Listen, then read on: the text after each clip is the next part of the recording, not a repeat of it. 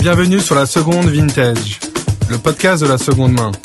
Le but est de capturer cet écosystème bouillonnant qu'est la seconde main à travers une série d'interviews d'entrepreneurs, de collectionneurs, de revendeurs, mais aussi de marques. Bonjour à tous, ravi pour ce onzième épisode euh, d'accueillir Camille Logal, qui est cofondatrice de Fairly Med, euh, qui est un outil de transparence et de mesure d'impact pour les marques de mode concernant leurs produits. Euh, donc je suis ravi de t'avoir parce qu'on va parler euh, de problématiques autour de la mode responsable, de la traçabilité et euh, de la circularité du produit. Alors Camille, est-ce que tu peux un peu plus te présenter? Et d'ailleurs, joyeux anniversaire.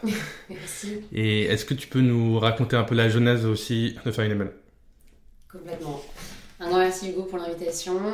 Je suis ravie d'être là. En plus, pour la petite histoire, on est à quelques pas euh, du lycée au sein duquel on s'est rencontré avec mon associé euh, Laure Betch. Donc en effet, je suis la cofondatrice de Fairly Made. Euh, Fairly Made qu'on a lancé il y a 5 ans maintenant. Et donc chez Fairly Made, je m'occupe plus précisément de la technique, donc avec les équipes de R&D qui travaillent sur l'algorithme et la mesure d'impact, et les équipes de dev et du produit. Ok. Et donc tu peux nous raconter comment ça s'est créé donc ça remonte à 2018, c'est ça? Mm. Tout à fait. 2018, on lance Fairly Made officiellement. euh, mais avant de lancer Fairly Made, euh, on a baigné Laure et moi donc, euh, dans l'industrie de la mode et du textile. En commençant pour Laure en tant qu'agent d'usine. Donc elle travaillait pour une, usine en Chine en tant que commerciale. Donc elle vendait concrètement les collections. Elle est passée ensuite chez Maison Kitsune en tant que responsable donc, des achats en maroquinerie. Et elle a poursuivi en tant que responsable de collection chez euh, End Other Stories pour le groupe H&M. Donc très bonne connaissance de l'industrie. Et pour ma part, j'ai débuté chez Vuitton et ensuite chez Chanel en tant que business analyst. Et donc toutes les deux, on avait cette vision, euh, que ce soit en fast fashion ou euh, dans le luxe, euh, d'un manque euh, cruel d'informations sur euh, bah, l'histoire des produits. Et surtout, euh, à chaque fois, une opacité euh, énorme dans les filières de fabrication euh, avec euh, bah, finalement très peu, euh, encore une fois, que ce soit dans le luxe ou dans la fast fashion, euh, d'informations sur, euh, sur ces étapes de fabrication. Donc c'est comme ça qu'on a commencé à visiter euh, plus de 200 usines entre 2017 et 2018. Euh, à l'époque, moi je vivais à Hong Kong euh, et Laure avait sa filiale euh, justement d'achat euh, pour H&M à Hong Kong. Et donc on allait visiter des usines de fil, des usines de teinture, euh, des fournisseurs de matériaux pour comprendre qu'est-ce qui pêchait, euh, pourquoi en fait ces gens-là n'étaient pas connus euh, bah, des marques, euh, qu'est-ce qui faisait que dans une filière de fabrication il n'y avait pas d'informations et, beaucoup finalement d'intermédiaires. On a découvert qu'il y avait des très bonnes pratiques. Laure a eu la chance de suivre aussi une formation au sein du groupe H&M sur les, matières et matériaux innovants et qui nous ont aussi ouvert les yeux sur bah, la réalité de bonnes fibres, de bonnes pratiques qui pouvaient aussi exister. Et en fait, on était un peu désespérés de voir que les marques n'utilisaient pas ces leviers, que c'était très peu connu. euh, et donc, on s'est fixé cette mission améliorer euh, l'impact à la fois social et environnemental de l'industrie de la mode. En Ok, c'est 2018, euh, on a voilà, commencé à présenter notre idée, à savoir remonter les filières et arriver à établir bah, finalement des bonnes pratiques sur le plan et social et environnemental, et, et d'officiellement lancer la boîte en, en juin 2018. Ok, donc au début, d'après ce que je comprends, c'était vraiment un outil de transparence sur la chaîne de valeur euh, Mm. euh, sur, tes, euh, sur tes clients. Et après coup, vous avez créé euh, plus euh, un logiciel qui permet de mesurer l'impact de tes produits. Mm. Euh, si, on, si on commence plus avec l'outil de transparence, moi j'avais une question qui me taraudait, c'est comment tu arrives à trouver le fournisseur de ton fournisseur? Donc comment tu arrives à vraiment remonter la chaîne de valeur Mm. euh, dans cette genre, industrie textile qui est assez connue pour, euh, pour son opacité, comme tu dis? Mm. Oui, alors déjà, il faut avoir en tête que pour fabriquer une, une pièce, un vêtement, un sac, euh, il peut y avoir entre euh, 5 à 10 usines qui vont avoir travaillé sur ce produit, sans compter les intermédiaires. Il y a des agents de fil, il y a des agents de matière pour des raisons financières, puisque bah, finalement, faire du stock, parfois, ça coûte cher. Euh, il y a aussi euh, bah, justement des intermédiaires jusque euh, au niveau donc, des usines de fabrication. Euh, et donc, euh, on a vraiment commencé à vouloir ouvrir les yeux là-dessus. Et euh, comment on fait pour remonter une filière? Alors, une bonne pratique, c'est plutôt de faire l'inverse. C'est ce qu'on a fait au départ, quand on a, cherché à établir des filières de fabrication tracées. C'est de commencer par la matière et ensuite d'aller chercher l'usine de fil, l'usine de teinture, l'usine de confection qui pourra travailler sur le produit. Pour la simple et bonne raison que bah, il y a des viviers de matière, comme je le disais, à moindre impact, donc que ce soit des fibres recyclées, des fibres issues de l'agriculture biologique. Euh, donc ça, c'est une bonne pratique, c'est d'identifier les viviers et ensuite de structurer une filière.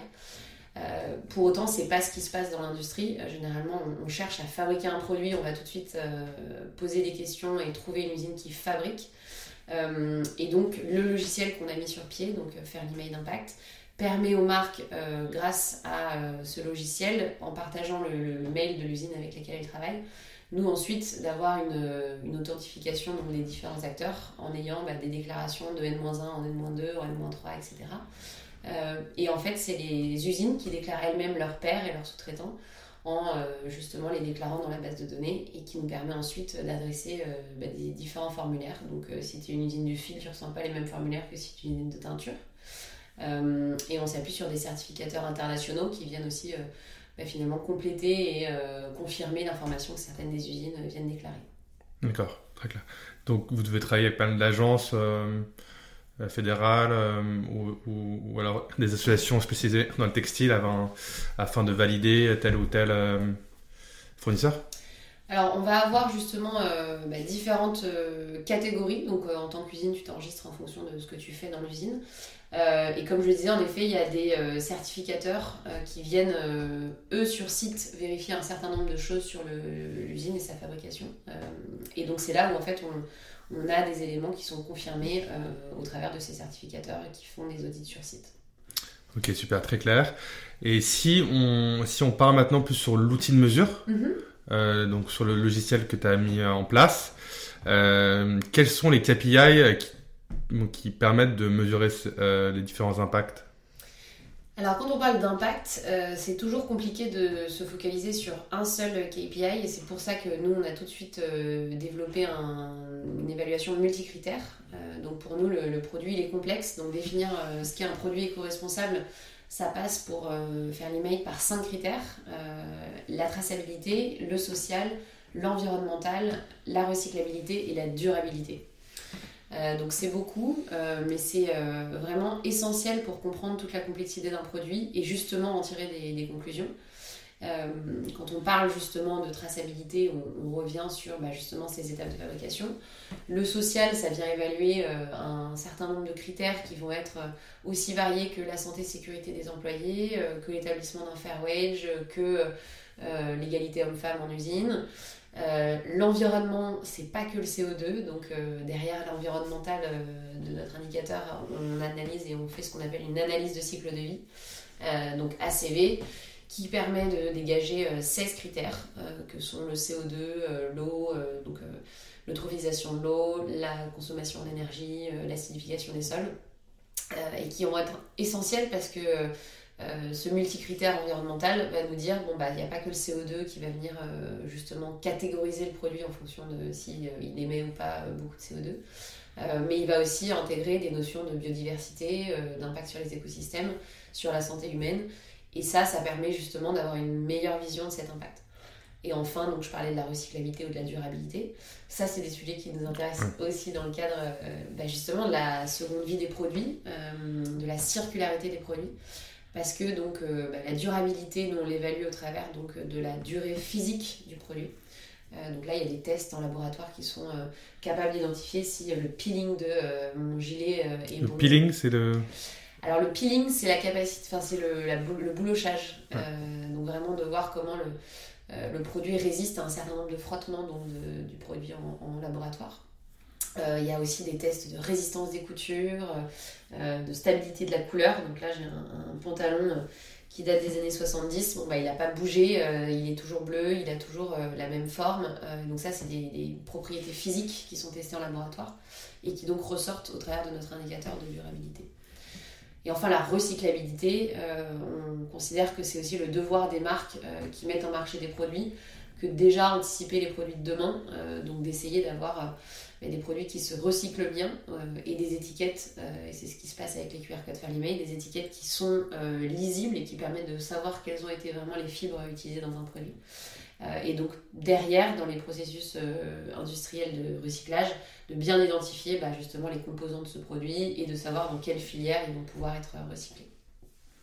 Ok, très clair. Et sur cette partie euh, recyclabilité, est-ce que vous encouragez à avoir des, enfin, avoir des monofibres mm avoir euh, que quelques euh, fibres Parce que je, je sais que quand il y a trop de, mm. quand il y a trop de matières qui sont dans un tissu, par exemple, c'est assez difficile à, à recycler. Est-ce que vous avez des, est-ce que vous avez des critères comme ça que vous prenez en compte dans votre, mm. dans votre mesure? Complètement. En fait, l'indicateur de la recyclabilité, euh, donc typiquement l'éco-organisme en France s'appelle Refashion et a défini justement des, guidelines sur le sujet. Et en effet, une fibre, euh, un vêtement en monofibre se recycle beaucoup mieux euh, pour la simple et bonne raison que la fibre, une fois qu'elle est recyclée, elle a de la valeur parce qu'on a identifié que c'était un 100% laine. Donc en effet, la fibre a été ouverte, refilée et ensuite on sait qu'on peut revendre une bobine 100% laine. Pour autant, euh, et c'est là où le multicritère est encore important, c'est que euh, oui, parfois il y a un produit qui va être euh, en 100% matière, donc bien recyclable, mais à l'inverse, il n'aura pas la réponse en termes de propriétés techniques donc on attend. je pense notamment à des matériaux, il y a de l'élastane, et ben, il y a toujours un mélange de fibres entre une fibre naturelle ou synthétique avec de l'élastane justement pour des propriétés de flexibilité, de souplesse du produit.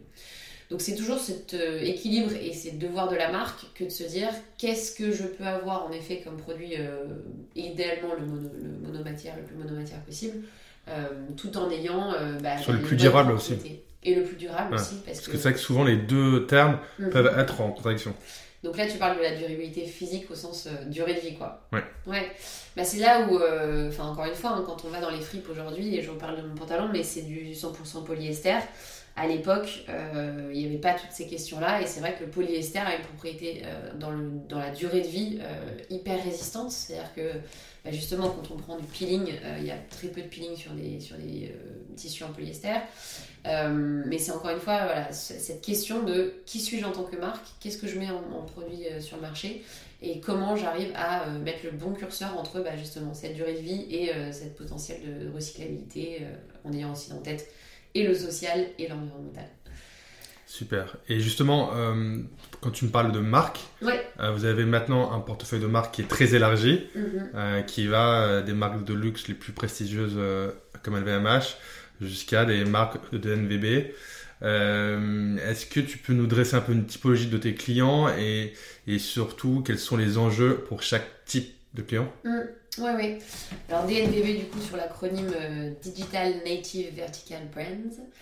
Euh, c'est en effet euh, donc une des catégories. Donc nous on adresse et on les a catégorisés comme ça hein, DNVB, retailer et en effet marque de luxe. Aujourd'hui, les DNVB, on voit que le sujet pour elles, c'est d'arriver à bien se démarquer et accentuer leurs valeurs qui étaient déjà là au départ. Donc, je pense à des Asphalt, Monsieur Moustache, Balzac, qui sont nos clients historiques eux, ils vont vraiment avoir un accent communication. Donc, ils utilisent la plateforme pour mesurer ses impacts. Et ensuite, il y a un module communication et donc ils utilisent tous ces leviers pour en parler en boutique, euh, sur leur site e-commerce, euh, au consommateur final. Ensuite, on va avoir les retailers euh, qui, eux, ont pris un sacré coup. Alors, je pense déjà à la vague de la digitalisation, puis le Covid. Donc, voilà, toujours des gros enjeux aussi de survie parfois pour ces marques-là. Euh, donc ça, c'est des marques qui vont adresser le sujet euh, plutôt par le biais de la transformation. Donc ils utilisent souvent euh, la plateforme Fairly Made comme d'abord un, état des lieux. Qu'est-ce qui se passe sur mes filières? Qui sont mes fournisseurs? Quel est mon impact moyen par produit sur le plan environnemental? Et enfin, dès la deuxième collection ou troisième collection, ils commencent à communiquer. Et là, ils ont un enjeu de communiquer la même chose en e-commerce et en physique. Donc, ils vont utiliser nos QR codes en physique. Donc là, vous pouvez par exemple aller chez Sandro, Mage, Claudie Pierlot, euh, Bash. En effet, on a euh, des QR codes en boutique. Et sur le site e-commerce, on retrouve un lien ou un widget qui permet d'avoir la même information euh, justement pour les deux canaux de vente. Et enfin le luxe, un univers qui a été très feutré et qui pendant longtemps ne parlait pas du tout de ces sujets et qui euh, bah, justement utilise aussi cette plateforme euh, pour comprendre euh, bah, finalement certaines informations de filières qu'ils n'auraient pas eues. donc les maîtriser et ensuite communiquer donc un aujourd'hui par obligation parce que c'est vrai qu'on peut en reparler mais il y a des réglementations aujourd'hui qui arrivent en France, en Europe et aux États-Unis sur les sujets de traçabilité, sur les sujets d'étiquetage environnemental et ça ça va être une obligation dès demain. Et euh, aussi en termes de, compétences euh, internes, un outil qu'ils utilisent pour former les équipes. souvent, c'est comment dire un acquis. Les, clients qui achètent de luxe imaginent que tout est nickel sur les filières. Bon, bah, L'idée, c'est aussi de pouvoir donner des billes aux équipes de vente grâce au logiciel pour mettre les QR codes sur les boucles de vente et dire bah voilà, si la cliente pose des questions, mes équipes sont formées et ont des outils clés en main pour répondre aux questions. Ok. Justement, euh, si, on, si, on, si on part maintenant plus sur des questions euh, euh, réglementaires, mhm. donc tu mentionnais que que les qu'il y avait un certain nombre d'entreprises qui étaient obligées à divulguer des informations. C'est le, loi, c'est le fait de la loi EGEC qui a été qui a été mis en place là au 1er janvier 2023 mhm. et qui oblige les entreprises de plus de 50 millions d'euros de chiffre d'affaires de divulguer un certain nombre d'informations sur leurs produits. Mhm. Est-ce que vous avez vu euh, un engouement euh, massif mhm. euh, de la part des directeurs de RSE depuis, depuis cette date ou déjà avant Comment ça mhm. se passait? Oui, alors je pense que les directions RSE, eux, étaient, ils étaient déjà dans cet engouement depuis quelques années et je pense qu'ils se sentaient un peu seuls parfois de porter ces messages, peut-être avec aussi le marketing, la communication à leur côté, mais ce qui se passe avec les réglementations, c'est que maintenant ça pousse euh, en obligatoire des notions qui étaient euh, un peu latentes. Euh, je pense à des signaux faibles comme oui, le consommateur cherche à avoir plus d'informations sur son produit, oui, le consommateur dans la food découvre aussi des informations qu'il aimerait pouvoir avoir dans le textile. Donc en tout cas, pour nous, c'est une opportunité énorme. ça permet vraiment aux, aux, marques de dégager des budgets pour quelque chose que nous, on pousse depuis plus de 5 ans. Euh, donc ça fait plaisir en tout cas que euh, bah, les gouvernements se positionnent sur ces sujets. C'est un peu brutal euh, parce que bah, on passe de, un peu de rien à tout, c'est-à-dire qu'avant on avait un made in qui était même pas obligatoire sur le produit, et aujourd'hui on demande aux marques donc 50 millions, plus de 50 millions cette année, et ça va aller en, décroissance, ce sera 40, 50, 40, 30 et ensuite plus petit, mais en tout cas ça rend obligatoire maintenant trois étapes de fabrication que sont la confection, le tissage ou le tricotage et la teinture ou l'impression. Et ça, c'est un peu un cataclysme parce qu'il y avait des marques euh, pour qui euh, c'était pas nécessaire, euh, ils n'étaient pas outillés pour faire remonter cette information-là. Donc oui, nous, en tout cas, il y a un effet d'aubaine, c'est-à-dire que les marques n'étant pas outillées vont se tourner naturellement vers nous pour chercher justement des outils qui le font. Et après, je pense un, engouement plus large aussi au niveau européen et international euh, que de dire bah, maintenant euh, il y a des règles qui vont devenir communes euh, à tous ces pays. je pense que le client il est aussi international et donc il est important de pouvoir aussi permettre à n'importe qui un peu partout dans le monde d'avoir le même niveau d'information quand il achète un produit. Justement, tu parlais du niveau européen. il, y a, il y a un affichage environnemental européen qui, qui, est mis en place ou qui va être mis en place. Mm-hmm. Est-ce que vous avez été impliqué dans le processus? Ouais, tout à fait. On est actif euh, donc sur l'ensemble des, groupes de travail. Euh, là, tu fais écho, je pense, au Product Environmental Footprint, euh, le PEF, qui est un projet européen qui tend à voir le jour dans les années à venir. donc nous, on est en phase de test de la méthode PEF. Il s'agit donc aujourd'hui pas forcément d'un étiquetage obligatoire, mais plutôt d'une forme d'encadrement des allégations. donc ça va permettre euh, d'homogénéiser euh, certaines euh, allégations. Donc si je suis une marque qui s'engage, je devrais avoir l'ensemble de mes produits qui soient passés justement à la moulinette de ce PEF. donc ça, implique quoi? Ça implique donc non seulement de calculer l'impact environnemental au travers d'une analyse de cycle de vie. Donc typiquement la CV doit être faite sur tous les produits. Et en plus d'intégrer donc la durabilité. donc c'est pour ça que nous sur les cinq critères qu'on fait ressortir sur le calculateur, euh, deux d'entre eux sont euh, impliqués dans le PEF, donc l'environnement et la durabilité. Et en fait, ça va dans le sens de l'histoire, c'est-à-dire qu'aujourd'hui, euh, la loi AGEC en France, c'est la traçabilité et la recyclabilité. Il y a aussi des informations justement sur le pourcentage de matériaux déjà recyclés impliqués dans le produit, mais aussi le degré de recyclabilité à venir du produit, considérant justement sa composition et tous les sujets qu'on évoquait ensemble. Donc je pense que la France a été assez pionnière sur ces thématiques il y a quelques années. Et là, se faire attraper par l'Europe, mais c'est une très bonne chose et il y a vraiment aussi un travail de, consensus, alors même si c'est pas toujours simple, mais d'arriver à aligner les deux méthodos. Euh, donc oui, en effet, nous on participe, euh, on est très actif au niveau français. Euh, il y a aussi une notion d'étiquetage environnemental qui se dessine en France, dans laquelle Fairly fait partie des 11 propositions justement pour un étiquetage de type ABCDE ou un autre type d'affichage qui permettent aux clients d'avoir l'information. Et en fait, c'est là tout l'enjeu, c'est d'arriver à définir un étiquetage hyper simple, hyper simple pour que tu puisses, euh, le jour où tu dois euh, acheter des vêtements euh, pour ta famille, à faire le choix éclairé en quelques minutes, et en même temps suffisamment robuste scientifiquement, justement pour pas que seul le CO2 par exemple soit retenu dans cet étiquetage-là, parce que bah, en fait ce serait une grave erreur que de dire le CO2 est le seul indicateur. Au contraire, il faut, bah, c'est très bien intégrer des notions de durabilité, il faut intégrer toutes les, tous les indicateurs que justement une analyse de cycle de vie fait sortir, comme je l'évoquais tout à l'heure, de type biodiversité, euh, acidification des sols, enfin toute une myriade d'informations qui doivent être prises en compte. Ok. Et vous affichez actuellement un QR code euh, qui est à destination des consommateurs euh, et qu'on peut retrouver sur, sur tous vos marques partenaires.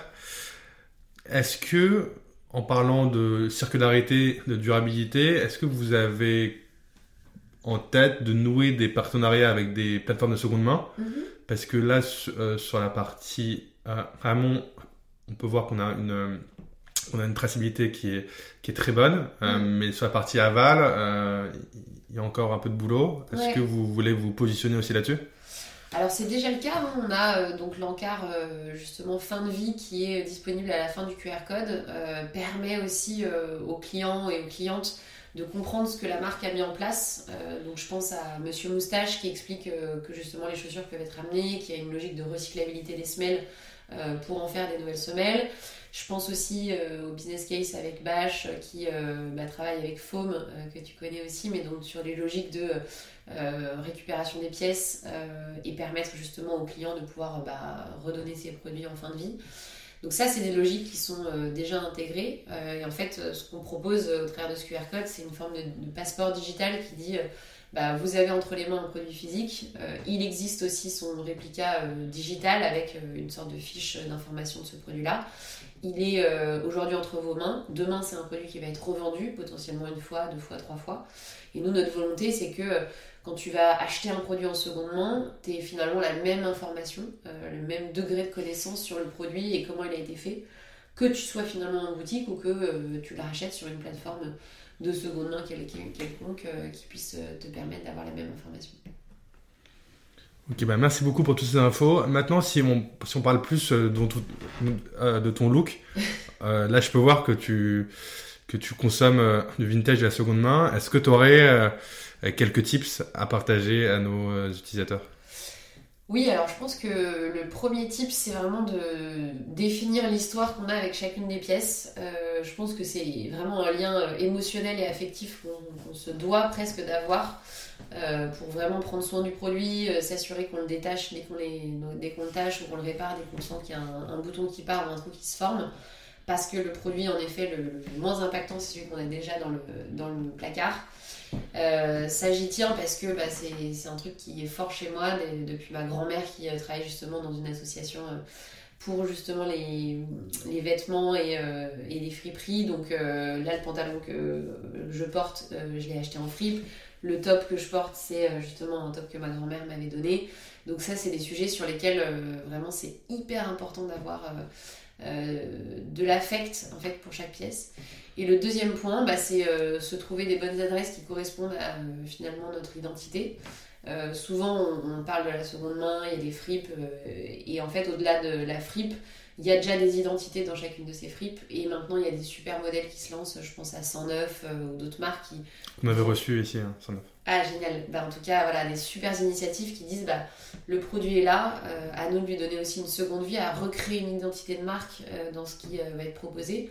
Euh, parce que bah, c'est comme aujourd'hui le lot de toutes les marques, chacun retrouve son identité euh, dans une marque, que ce soit une marque de sportswear ou une marque lifestyle, et de se dire que bah, demain dans la seconde main, il y aura ces mêmes niveaux bah, finalement de style, ces mêmes identités. Et moi j'ai trouvé une fripe qui me correspond parfaitement, Such a Crush rue du Faubourg Montmartre, qui bah, justement sa fondatrice est, géniale, toujours en boutique pour conseiller. Euh, et va te trouver, bah, mon manteau, je l'ai aussi acheté chez elle, euh, le pantalon qui fit, euh, et vraiment un effort sur le look. et ça, je pense qu'on peut vraiment trouver son bonheur aujourd'hui en, seconde main et dans d'autres modes de consommation de la mode. Ok, ok, on va, on va se ruer là-bas. on, tu as, on a vu que il y a quelques semaines, tu avais annoncé une levée de 5 millions d'euros. Mm-hmm. bravo. Et pour terminer, voilà, quels sont quels sont les futurs projets euh, quelles, sont tes principales missions que tu veux réaliser avec, euh, avec cette levée euh mm. Alors, on a plusieurs missions. La première, c'est bah, renforcer la tech de sorte que l'outil soit de plus en plus performant. c'est un outil qui est aujourd'hui utilisé par des directions RSE, des équipes de production. On veut que ce soit un outil qui soit vraiment essentiel au quotidien pour les studios, pour les équipes marketing, communication, de sorte qu'en fait, ces sujets soient vraiment transversaux et euh, utilisés euh, par toutes et tous au sein d'une entreprise. Euh, le deuxième sujet, c'est la notoriété. donc, c'est bah, continuer à, faire de l'évangélisation sur ces sujets d'impact, que le multicritère c'est essentiel, que le consommateur final doit commencer à entendre parler de Fairly Made. on veut vraiment être un tiers de confiance qui permet aux marques de s'assurer que bah, ce qui est euh, compris euh, sur une plateforme B2B euh, puisse être aussi exprimé pour le consommateur final. continuer sur ces sujets d'étiquetage à la fois en France, en Europe et aux États-Unis. Et enfin, tu parlais, tu l'évoquais, donc une levée de fonds de 5 millions qui nous permet de commencer à internationaliser Fairly Made. Donc on ouvre un bureau cette année en Italie. à Milan? À Milan, exactement. On a lancé le premier recrutement pour euh, un ou une responsable commerciale euh, en Italie avec euh, déjà trois beaux clients en Italie que sont Montclair, Stone Island et Fendi. Et ensuite les États-Unis, un sacré marché, mais qu'on a commencé à découvrir. On était à New York avec Laure, mon associé, il y a quelques semaines. Et en effet, voilà, on a déjà Volcom, notre premier client aux États-Unis. Qui est la marque de streetwear. Exactement, une marque de streetwear qu'on a tout, tout, tous euh, déjà connus euh, dans, nos, années lycée et qui euh, voilà aussi joue le jeu à fond et donc exploration de ce marché là et, continuer pour découvrir ce qui nous attend aux, États-Unis. Ok, merci beaucoup Camille, c'était un, un, plaisir. Bah, merci à toi Hugo pour l'invitation et à très bientôt. Ciao.